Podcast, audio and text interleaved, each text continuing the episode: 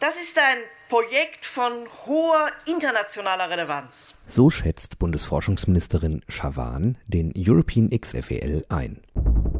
Heute schon geforscht? Willkommen zu Folge 28 des Podcasts von Welt der Physik. Mein Name ist Jens Kube. Mit dieser Folge geht unsere Sommerpause von knapp vier Wochen nun zu Ende. Als Schwerpunkt beschäftigen wir uns heute mit einem wichtigen Schritt bei der Entstehung eines neuen physikalischen Großgerätes, dem European XFEL, der in Hamburg gebaut wird. Außerdem haben wir Nachrichten zu Regentropfen, zu Element Nummer 112 und zu einem Kometeneinschlag auf Jupiter. Am Schluss erfahren Sie wie gewohnt die nächsten Stationen des Wissenschaftszugs Science Express. Doch zunächst nach Hamburg. Dort wurde gestern, am 21. Juli, der Grundstein zu einem Laborgebäude gelegt, nämlich für die Halle der sogenannten Accelerator Module Test Facility. Das ist eine Anlage, in der die Komponenten des supraleitenden Linearbeschleunigers umfangreiche Testprozeduren durchlaufen werden, bevor sie dann später im äh, Tunnel des XFL installiert werden. Erklärt Reinhard Brinkmann, Projektleiter für die Vorbereitungen zum XFEL. XFEL steht für X-Ray, also Röntgen, freie Elektronenlaser. Laser, wie Sie sie aus Ihrem DVD-Spieler oder aus technischen Anwendungen kennen, werden in Festkörpern oder Gasen erzeugt. Es gibt aber auch eine ganz andere Möglichkeit, Licht mit den besonderen Lasereigenschaften zu erzeugen. Man beschleunigt Elektronen auf eine ganz geschickte Art. Beschleunigte Elektronen senden Licht aus. Und Beschleunigung erreicht man am einfachsten dadurch, dass man die Elektronen leicht aus ihrer Bahn ablenkt, sie also hin und her wackeln lässt.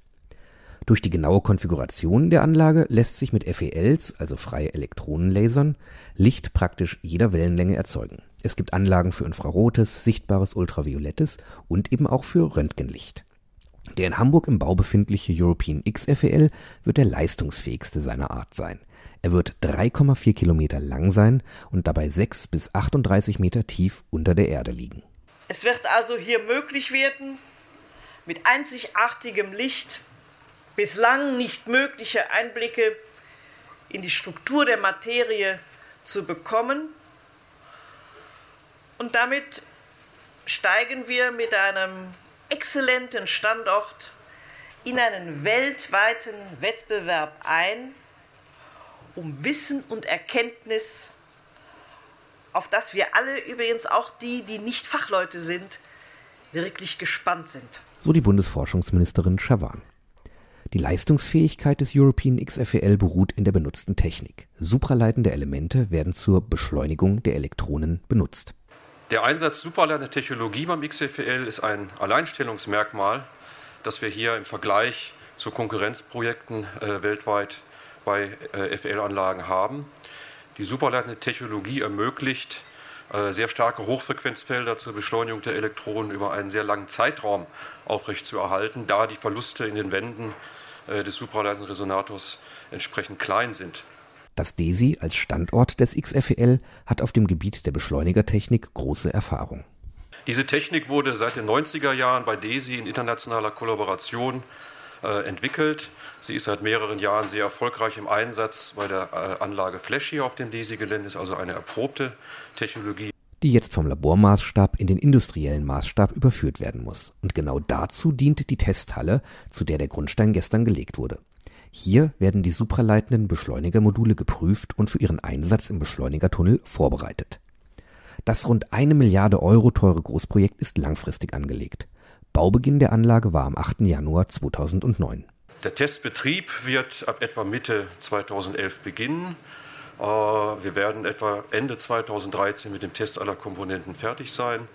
Dann wird in 2014 die Installation abgeschlossen und äh, hoffnungsweise vor Ende des Jahres der erste Strahl im XFL beschleunigt. Bis dahin dauert es also noch eine Weile.